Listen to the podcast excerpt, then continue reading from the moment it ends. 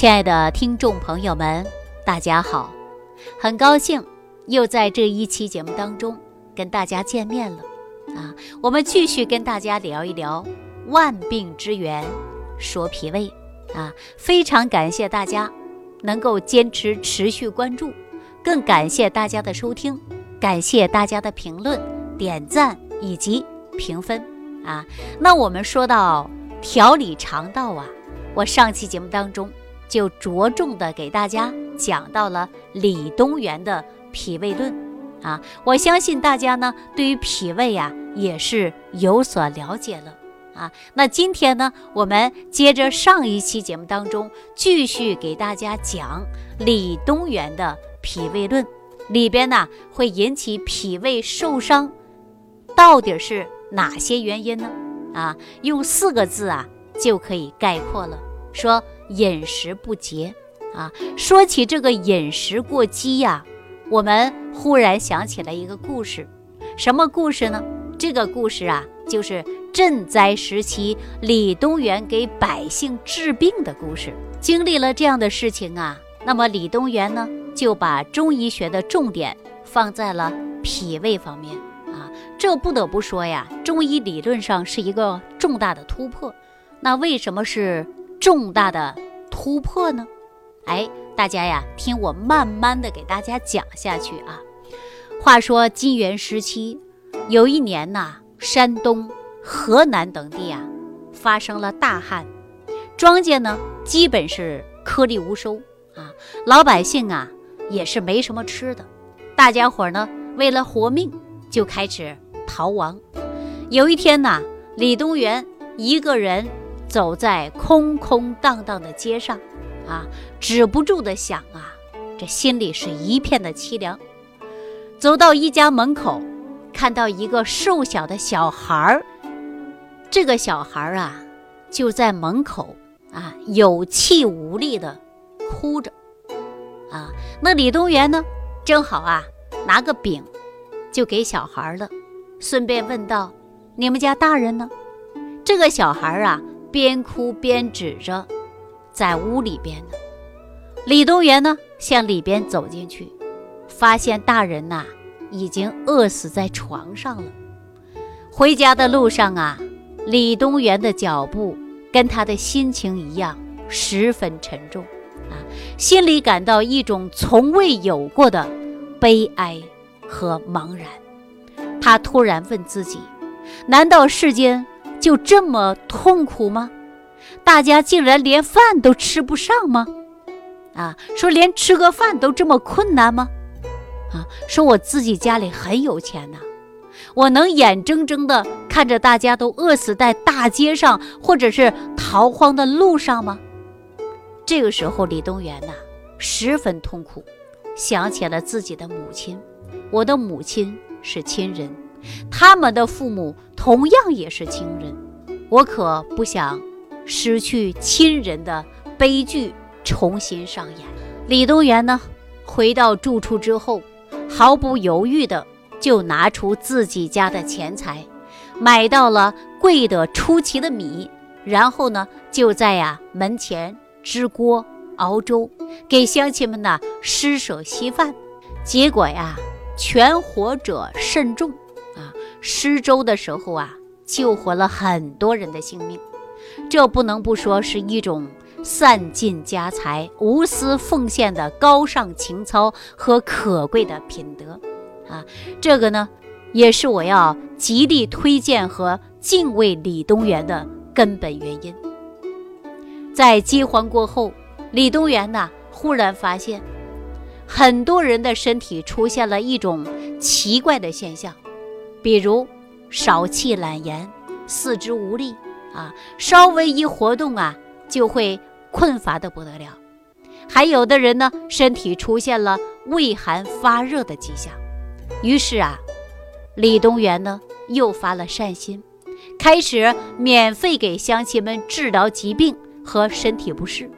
他开始啊，依然是沿用古方，按照一般的外感疾病。来开方治疗，治疗几日之后，李东垣发现呐，竟然没有什么太大的效果，有的人呢，甚至病情啊逐渐加重起来，一种莫名其妙的恐慌突然袭击在心头之上，巨大的压力让李东垣整天是闷闷不乐，心事重重啊，人也一下子消瘦了许多。说这可怎么办呢？有一天下午啊，他正在给村民看病的时候，就看到一群小孩在那打闹玩耍啊，而且呢非常有精神。这李东垣一想啊，不对呀，小孩子大多数都在得病呢，体虚无力呢，为什么这些小孩儿这么有精神呢？李东垣呢就带着各种的疑问。啊，这才知道，原来呀是邻村的小孩儿啊。听说那边啊也有人在施舍粥啊，都纷纷的拿着碗来领取。李东垣又想啊，同样都是饿了那么久，也是喝了同样的粥啊，为什么邻村的小孩儿就没有病呢？为了弄清真相，李东垣呐就立马。让几个小孩儿啊带着他回家啊看家里的大人。见面之后，李东垣呢更是惊讶的不得了。为什么呢？因为邻村几个大人呐，既然没有一个得病的，这是不是就奇怪了？哎，经过仔细的询问，李东垣才知道，原来呀，他们每天都在坚持喝一种。祖传的粉末状态的东西，里边呢有芡实、有薏米、有莲子等等啊。他们把这些东西啊磨成粉，每一天早上啊干吃或者泡水喝下去啊。这也太神奇了吧！这是不是重大的发现呢？让李东垣呐感觉非常惊喜，收获至宝。为了检验效果。李东垣呢，就把这些粉末啊也带回来，立马找村民试一下。结果第二天呢，村民的精神状态呀，明显的就好转了，啊，以往的症状呢也得到很大的减轻了，啊，他捧着这碗粉末，自己啊就陷入了沉思。李东垣在想，芡实、薏米、莲子，啊，这些人儿啊。都是养胃的，村民的病啊，都是长期没有吃的，哎，导致脾胃虚、脾胃内伤、脾胃受损。所以呢，治疗的时候啊，一定啊得先从脾胃入手，补充能量啊。其实啊，救活了乡亲们的方子啊，早就流传着了，可惜啊，没有把这些。行之有效的验方总结记下来啊，是有心的李东垣经过刨根问底，最终呢收集到完整。然后呢，以后我在节目当中啊，就会细细的给大家剖析这个方子，并且呢，我还会教大家如何选材，自己在家里制作啊。那今天呢，说这句话呀。其实还有两位是药食同源的食材，就是薏米和芡实啊。说起薏米呀，想必大家都不陌生。凡是居家过日子的，经常用薏米或者是添加一些其他的米来煮稀饭啊，米香四溢，让人食欲大开，胃口大好，对吧？我们有空的时候啊，就在家煮个稀饭，添加点薏米。这个薏米呢，也叫薏米仁儿啊，薏仁儿，我们在超市啊都能买得到。但是呢，现在营养学已经证实，薏米是有很高的营养药用价值。薏米当中啊，含有人体所需要的六大营养素，其中蛋白质含量就比较高，高于米面当中的蛋白质啊，碳水化合物含量更是高。高于普通的米面百分之六十五左右啊，所以说源源不断的给我们身体补充的就是能量，提供的就是营养啊。还有呢，薏米当中啊有十八种氨基酸呐，特别是呃油酸和亚油酸，脂肪中啊占有的比例呢也是比较高的。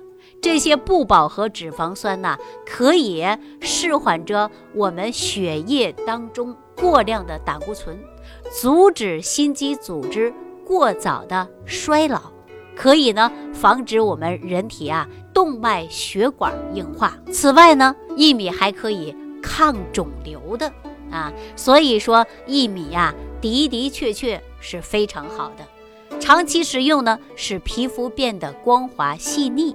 少产皱纹啊，所以说深受爱美的男士和女士的喜欢。薏米不仅仅抗衰老、抗癌、抗氧化，还有抗肥胖的作用，并且很容易被人体吸收啊，能够减轻肠胃的负担，有效补充脾胃当中的元气。不愧是世界和木本科植物之王。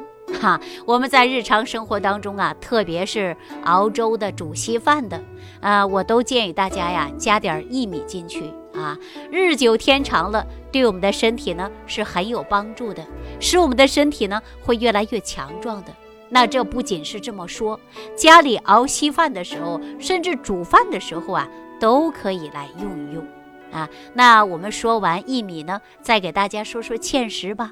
芡实也是中药啊。而且呢，也是我们的啊食材呀，对吧？那大家呀都知道，啊，有的人呢把它叫做鸡头米啊、鸡头石等等，实际呢就是我们的芡实。因为芡实的花长得像鸡头，所以说呢，我们有些人把它叫做鸡头米。芡实作为药用呢，是在我国呀，呃，《神农百草经》当中就有记载。啊，包括呢，《本草纲目》当中也有记载啊，它可以呢归脾经和肾经。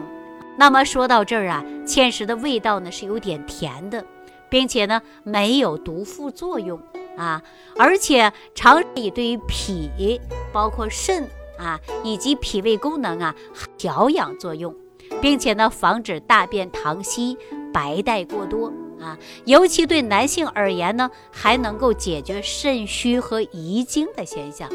所以说，通过薏米和芡实的功效来讲，大家就明白一个道理：原来呀，它是为人体提供能量的，可以增强我们脾胃的消化和吸收功能的，都能补充因饮食过激啊伤害于脾胃的元气。所以说呀，这神秘的秘方里边啊，就有这样的成分。啊，话又说回来，由于啊饥民和病人比较多，李东垣呢就在村口树立了一块牌子，牌子上呢就写着，啊薏米和芡实内的配方啊炒作的方法，让更多的人看到，自己去药店抓，哈，自己在家里做又节省时间啊，而且又费用很少。李东垣呢受到了启发。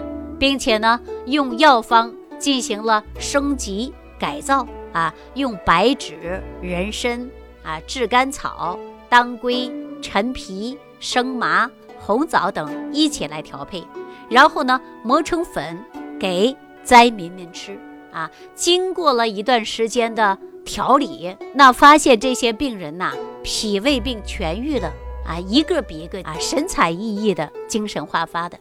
因此，这次旱灾的饥荒造成了饥民饮食不节、腹中无食、脾胃受伤的时间。所以说，给饥民用芡实、莲子、薏米来调养的就是脾胃。哎，从这件事发现呢，我们脾胃呀真的是很重要，对吧？那么脾胃内伤就百病丛生啊。那说到这儿啊，我们就想了，说李东垣这个方子。到底针对我们现代的人哪些脾胃疾病有作用呢？好，针对这样的话题呀，我们下期节目当中继续跟大家来分析。不求面对面，只愿心贴心。感恩李老师的爱心无私分享。听众朋友，如果本节目对您有帮助，请点击屏幕右上角转发分享给更多人，让爱心传递，使更多人受益。听众朋友，本次节目的分享到这里就结束了，感谢您的收听。